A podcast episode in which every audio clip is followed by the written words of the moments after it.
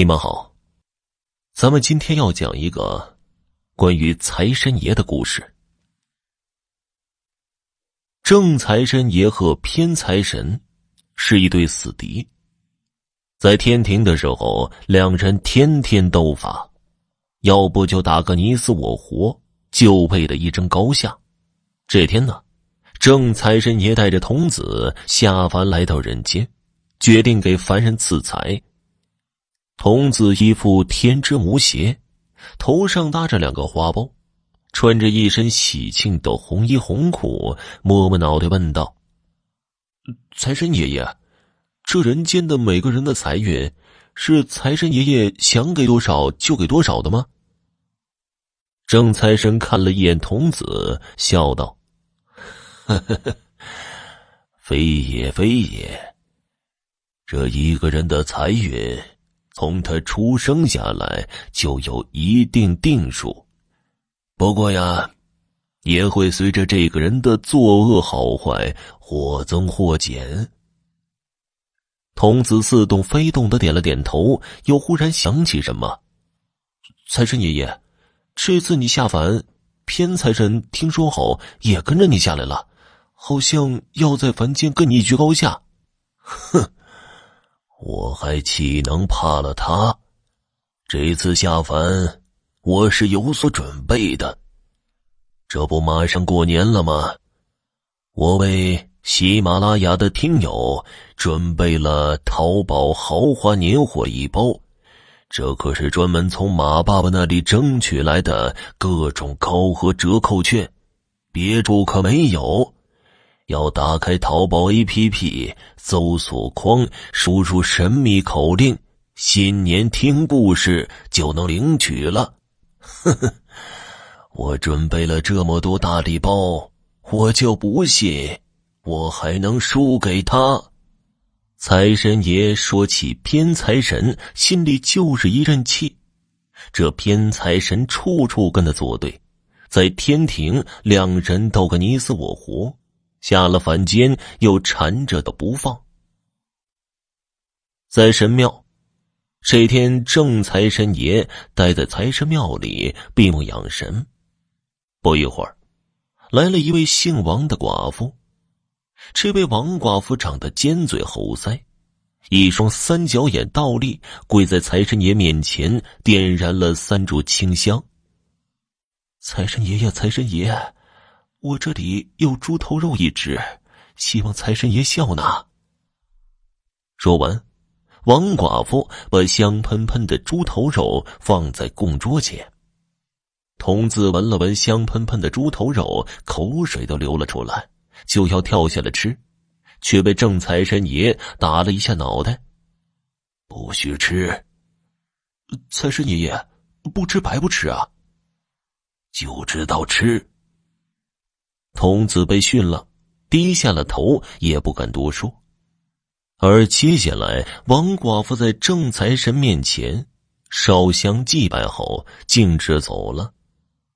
财神爷看着童子委屈的模样，这才跟童子说：“刚才那位王寡妇命里无大财大福，嫁过来第三天就克死丈夫，收养了一个儿子。”儿子长大娶妻后，百般羞辱儿媳，结果儿媳上吊身亡。童子一听，气愤的说道：“哼，如此刻薄尖酸之人，的确不配拥有财气。”然而这一切被偏财神听到，偏财神冷笑一声：“哼哼，你们等着瞧吧。”这天晚上，王寡妇做了一个梦，梦到了偏财神。梦里，偏财神对他说道：“那正财神是不会保佑你的。明日，你到我偏财店来，给我供奉一个猪头肉，香蜡纸烛三斤，我就能保佑你发大财。”王寡妇醒来后。二话不说，就去市场买好香辣纸猪和猪头肉，直接去了偏财店，祭拜偏财神了。王寡妇祭拜完之后，走到半途中，竟然被什么东西绊了一跤。哇，是什么东西绊了老娘一下？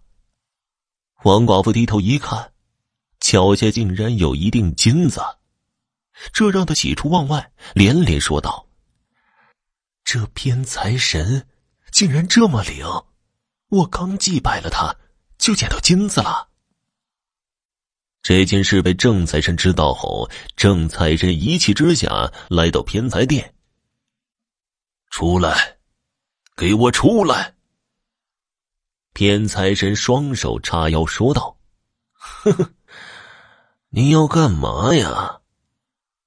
平时和我过不去也就算了，可是这一次，你太过分了。”正财神指责偏财神不该给王寡妇赐财，这样违反天规。呵呵呵，天规算个屁！这玉帝日理万机，哪有时间看我们的账本？这财气还不是你我说了算？正财神知道偏财神故意跟他对着干，这才干出这等事来。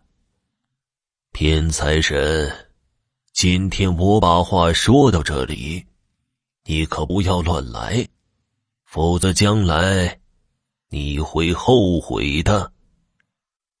正财神说完，负气离开。打从这以后，正财神要赐财的人，偏财神偏偏让人丢财；反而那些命里不该拥有财气的人，偏财神却偏偏给他财气。这样一来，没过多久，正财神庙里人丁稀少，财神像也蒙了厚厚的一层灰。反之，偏财殿人来人往，香火鼎盛，比从前正财神庙的人气还要旺。财神爷爷，你看这庙里这么冷清，再这样下去，你在百姓心中就失去威望了。童子替正财神担忧不已，正财神叹了一口气：“唉，我们。”暂且忍耐他吧，只要他别做出过分的事就行。相反的，偏财神香火鼎盛后更是不可一世。要说论才能、论相貌、论能力，自己哪点不如正财神？可是自己偏偏当了偏财神，这实在是太不公平。这天。偏财神喝了不少酒，又恰逢刚好发了俸禄，可是偏财神的俸禄比正财神少了一大截，这让偏财神又开始发牢骚。恰巧村里的恶霸独眼龙来到偏财殿求财。偏财神的偏财神，早就听说你神通广大，今日小子特来求财神爷爷。赐我发大财！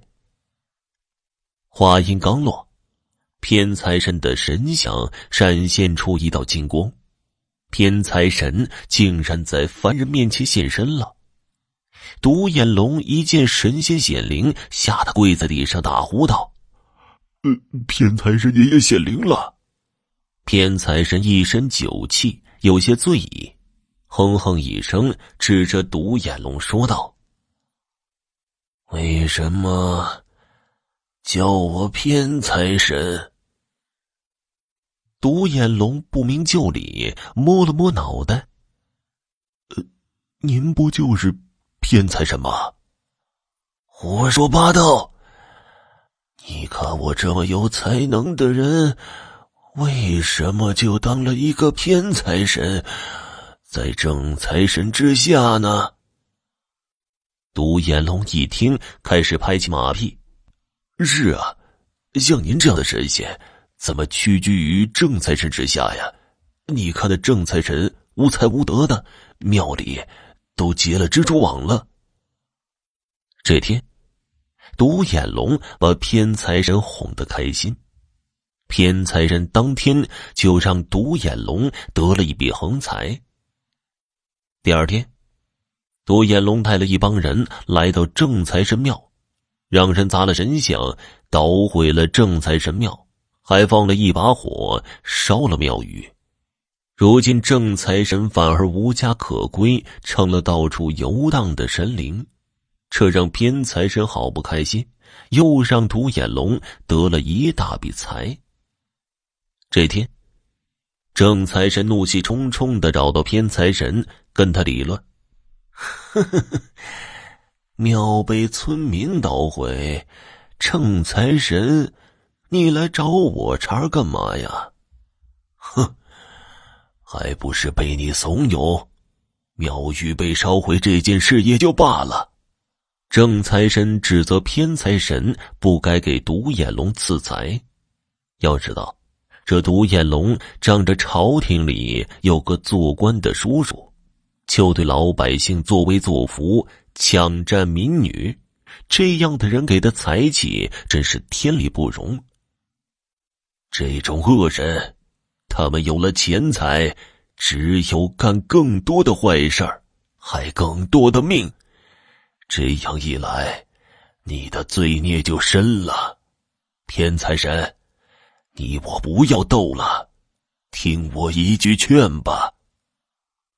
偏财神不但不听正财神的话，还把正财神奚落一番，赶出庙里。总觉得这次终于赢了正财神一次。不过偏财神的终极目标，那是要正财神丢了官位，自己好坐他的位置。谁知道这一切并没有让偏财神如意。独眼龙变得有钱后，又拿着钱财送给叔叔，让叔叔给他买了一个监督河堤的官。结果独眼龙玩忽职守，导致闸门松动，洪水来的时候，整个镇上的人无一幸免。人间发生此等大事，惊动天庭。天庭派人来查询，这才查到偏财神滥用职权。结果偏财神丢了官位不说，还被贬去当了衰神。偏财神想起以前的威风，再看这如今，不管是天上还是地下，人们见了他就闪人，唯恐避之不及。他叹了一口气，说道：“唉。”这都是我自找的。当初若是我不跟正财神较劲，听他一句劝，也不会落魄如此了。好了，故事听完了。